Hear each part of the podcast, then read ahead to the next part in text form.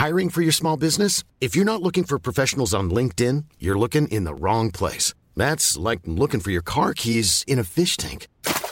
LinkedIn helps you hire professionals you can't find anywhere else, even those who aren't actively searching for a new job but might be open to the perfect role. In a given month, over 70% of LinkedIn users don't even visit other leading job sites. So start looking in the right place. With LinkedIn, you can hire professionals like a professional. Post your free job on linkedin.com slash people today. Hi, I'm Daniel, founder of Pretty Litter. Did you know cats tend to hide symptoms of sickness and pain? I learned this the hard way after losing my cat, Gingy. So I created Pretty Litter, a health monitoring litter that helps detect early signs of illness by changing colors, saving you money and potentially your cat's life. Pretty Litter is veterinarian developed, and it's the easiest way to keep tabs on your fur baby's health right at home. Go to prettylitter.com and use code ACAST for 20% off your first order and a free cat toy. Terms and conditions apply. See site for details.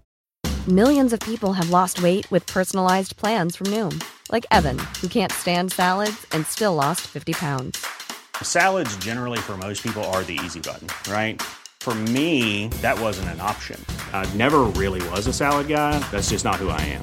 But Noom worked for me. Get your personalized plan today at Noom.com.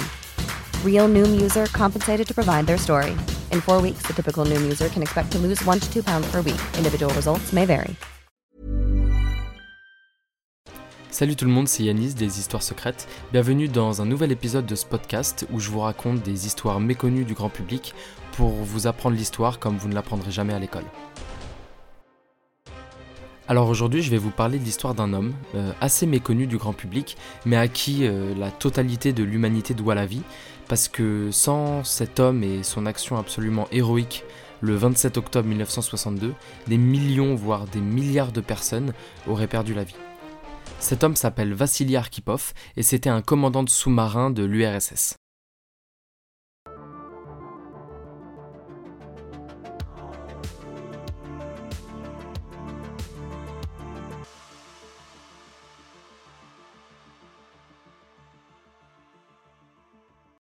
Alors, pour que vous compreniez mieux son action héroïque, euh, c'est nécessaire que je vous remette un petit peu de contexte. Euh, le 27 octobre 1962, alors on est en pleine guerre froide. La guerre froide, c'est une guerre sans affrontement direct qui a eu lieu euh, entre 1947 et à peu près 1989 entre les États-Unis et l'URSS. Alors, on a appelé ça une guerre froide parce que c'est une guerre vraiment sans affrontement direct, c'est-à-dire qu'il y avait uniquement euh, des tensions, énormément euh, de, menaces, de dissuasion entre les deux, nations, sans, aucun conflit armé, sans qu'une seule balle ne soit tirée. Au mois d'octobre 1962, euh, c'est un moment très important de cette guerre froide parce que c'est la crise des missiles de Cuba. Qu'est-ce que la crise des missiles de Cuba? C'est très simple. Les soviétiques, donc l'URSS de Staline, euh, ont réussi à installer sur la côte cubaine des missiles capables de toucher Washington, la capitale des États-Unis. D'ailleurs, euh, pour la petite anecdote, euh, c'était Kennedy donc, qui était président des États-Unis à ce moment-là, et un membre de l'administration Kennedy aurait dit que cette crise des missiles de Cuba aurait été le moment le plus dangereux de l'histoire de l'humanité. Il faut un petit peu s'imaginer, c'est comme si de nos jours, la Corée du Nord euh, venait installer des missiles, je, ne sais pas, par exemple sur, les côtes marocaines, euh, en disant voilà, maintenant j'ai des missiles ici, et à tout moment je suis capable de toucher toutes les capitales et de faire exploser toutes les capitales européennes. Donc à l'époque, c'est euh, à peu près la même tension qui pèse sur les États-Unis, si ce n'est que aujourd'hui on a la chance d'avoir des traités qui, qui contrôle et qui encadre des armes, alors qu'à l'époque, en guerre froide, c'était uniquement menace, dissuasion, et si vous voulez, l'URSS de Staline, c'était quand même une sacrée dictature, donc c'était un climat vraiment extrêmement tendu. Alors l'URSS de Staline, en plus d'installer des, missiles sur la côte cubaine, ils ont également envoyé euh, des troupes, des hommes, des, navires de la marine et également des sous-marins patrouiller autour de l'île pour vraiment euh, euh, faire peser la menace sur les États-Unis si bien que le 27 octobre 1962, notre ami Vassili Arkhipov euh, est commandant à bord d'un sous-marin, le B-59. Alors ce sous-marin B-59, il a trois commandants à son bord, euh, Vassili c'est un des trois, et c'est très important que je vous le précise pour la suite de l'histoire. Le 27 octobre 1962, le, B-59 de Vassili stationne très profond euh, autour de Cuba, il n'est pas du tout en mouvement, il stationne pour essayer de repérer les, de potentiels navires américains. Sauf que les radars américains l'ont repéré, malgré le fait qu'il soit très profond, parce que les, équipements étaient déjà performants à l'époque. Alors toute une flotte de navires américains se, dirige vers à la surface au-dessus de là où est le, sous-marin de Vassili et se mettent à larguer des bombes dans le but de dissuader le, euh, le sous-marin et de, le faire se déplacer. Alors pourquoi je dis euh, dissuader? Parce que les bombes étaient non létales. Le but de ces bombes c'est d'exploser dans l'eau, de faire peur au sous-marin pour, euh, pour qu'il s'en aille. Donc euh, donc c'est ce, que, ce que tente de faire la flotte américaine au-dessus du B-59. Sauf que ce que les Américains ignorent à ce moment-là quand ils bombardent le sous-marin soviétique, c'est que ce sous-marin soviétique est équipé d'une torpille nucléaire. Ça veut dire qu'à tout moment, s'ils décident de faire feu, euh, c'est un missile nucléaire qui s'abat sur les navires américains, et donc la riposte sera immédiate vers l'URSS forcément, et, euh, donc on, ne sera plus dans une guerre froide, mais bien dans un conflit armé nucléaire qui pourrait détruire le monde entier. Parce qu'évidemment, il faut se remettre dans le contexte de l'époque, euh, il y, a, un ego en temps de guerre qui, qui est bien sûr normal, mais qui fait que si on est attaqué, on, on, riposte, surtout quand on est une nation comme les États-Unis. Donc les, soviétiques sont conscients de la menace qu'ils ont dans leur, dans leur sous-marin, mais les Américains l'ignorent totalement. Alors le B-59 tremble sous les bombes américaines, euh, il fait très très chaud à bord parce qu'il n'y a plus de clim, donc on estime qu'il faisait à bord du sous-marin à peu près 50 degrés, rendez-vous compte.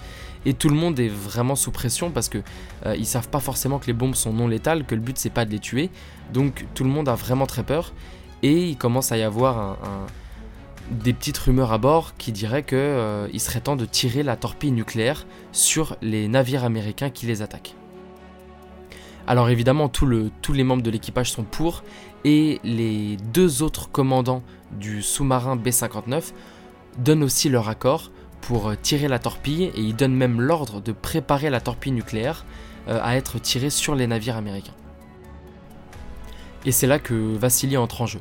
Parce que Vassili, c'est le seul à bord à avoir conscience que les bombes sont certainement non létales et que le but c'est juste de faire bouger leur sous-marin. Et euh, c'est vraiment le seul à bord à ne pas vouloir tirer de torpilles nucléaires. Parce que lui, il a conscience que si euh, le, sous-marin soviétique tire une torpille nucléaire en premier, c'est eux qui seront accusés d'avoir déclenché la guerre. Et donc ça donnera tout de suite une excuse aux Américains pour, euh, lancer des missiles sur l'URSS et potentiellement tout détruire, ce dont Vasily n'a pas du tout envie. Alors là, c'est un moment euh, très chaud dans le sous-marin, au-delà du fait qu'il fasse 50 degrés, parce que la quasi-totalité de l'équipage veut tirer la torpille, les deux autres commandants aussi, et tout le monde euh, se dresse contre Vassili et contre euh, sa décision de ne pas tirer. Mais face à ça, face à cette pression énorme, Vassili ne lâchera pas et il obtient des deux autres commandants de faire remonter le sous-marin B-59 à la surface pour voir un peu ce qui se passe et pour potentiellement échanger avec les navires américains. Alors le B-59 remonte à la surface, et quand il remonte à la surface, il n'y a plus de navires américains. Parce que tout simplement, ils ont fait leur job de dissuasion, ils ont largué leurs bombes non létales, et ils sont repartis vers les côtes américaines. Donc là, c'est un énorme soulagement. Euh, pas de guerre nucléaire euh, déclarée, le B-59 remet le cap sur l'URSS, et tous les marins rentrent chez eux. Alors, ce qui est absolument incroyable dans cette histoire, c'est que les États-Unis et le monde entier euh, n'ont découvert qu'en 2002 lors d'une rencontre commémorative de la crise des missiles de Cuba, que le B-59 euh, bombardé par les navires américains était équipé d'une torpille nucléaire. Et oui, parce que après la guerre, il n'y a, pas eu forcément énormément d'échanges entre les pays, ou en tout cas pas des échanges euh, qui, donnaient ce genre de détails. Donc c'est qu'en 2002, quand des, euh, quand des vétérans ont échangé, qu'ils ont appris que le sous-marin avait une torpille nucléaire, et donc que ça aurait pu être absolument catastrophique. Alors jusqu'à la chute de l'URSS en 1989, Vassili a été critiqué pour sa décision, bien sûr, de ne pas tirer, parce qu'il y a quand même une, fierté nationale, mais ça lui a pas empêché de, de, continuer sa carrière dans la marine, de devenir vice-amiral en 1982, et il est ensuite décédé en 1988, donc euh, un an avant la fin de l'URSS. Ce qui s'est passé est absolument incroyable. Si Vassili s'était pas dressé contre tout son équipage et les deux autres commandants ce jour-là, il aurait pu avoir des réactions en chaîne et une guerre nucléaire totale qui aurait fait exploser des pays entiers, le monde entier. Et c'est difficile de dire dans quel monde on vivrait aujourd'hui s'il y avait eu cette catastrophe le 27 octobre 1962. Voilà, c'est la fin de l'histoire du jour, celle de Vassili Arkhipov, l'homme qui a sauvé le monde. J'espère qu'elle t'a plu.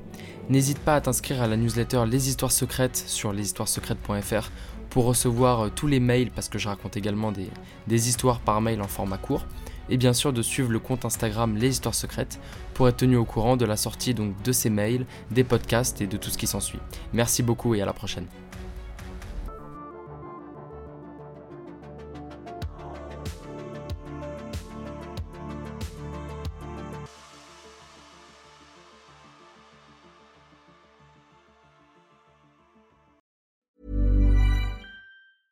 Hey, it's Paige DeSorbo from Giggly Squad. High quality fashion without the price tag. Say hello to Quince.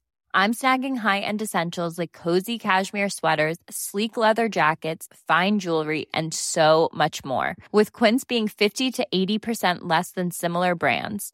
And they partner with factories that prioritize safe, ethical, and responsible manufacturing. I love that. Luxury quality within reach. Go to quince.com slash style to get free shipping and 365 day returns on your next order. Quince.com slash style.